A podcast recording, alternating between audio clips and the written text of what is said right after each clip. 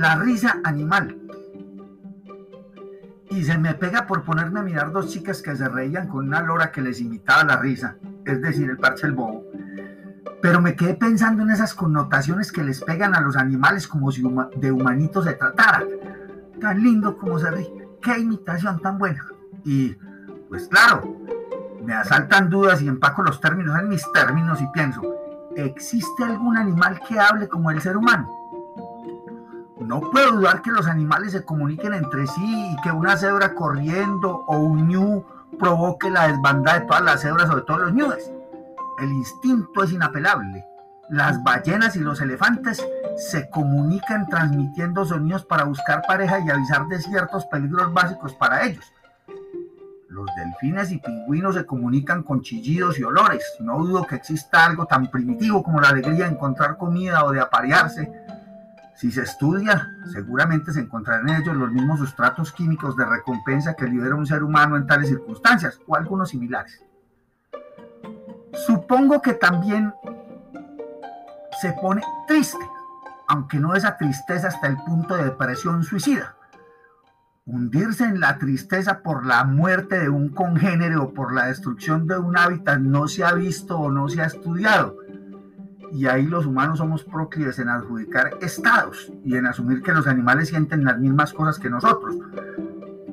No dudo que sufran, sientan dolor y miedo, pero sus expresiones no logran mucho en nuestros sentidos poco aptos para determinarlos y solo hacemos analogía aparente.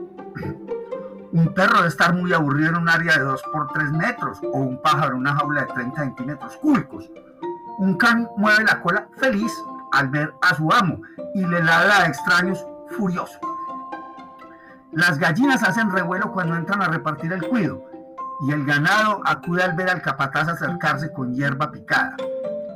Esas actitudes deberán estudiarse más a fondo y con más detenimiento para saber si hay que llevar al perro al psicólogo o encerrarlo en un frenopático de canes o aprender de las vacas para ver si se traumatizan por la manipulación de sus ubres y la retirada de su becerro en épocas tempranas.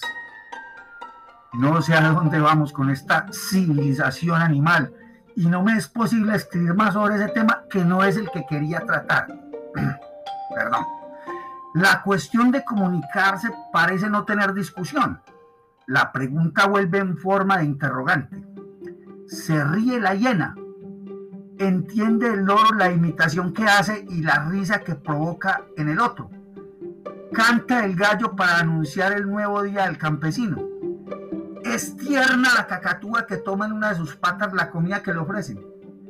El gato es apático porque no obedece con dulzura yo estoy claro en que la hiena no se ríe porque le cuenten un chiste, esa es su voz, y su carcajada no trata de imitar a ningún humano, y no me resulta siniestra ni burlesca, y casi puedo asegurar que el loro con su habilidad de imitar no va más allá de la intención de la delira de reproducir sonidos sin más finalidad que la supervivencia.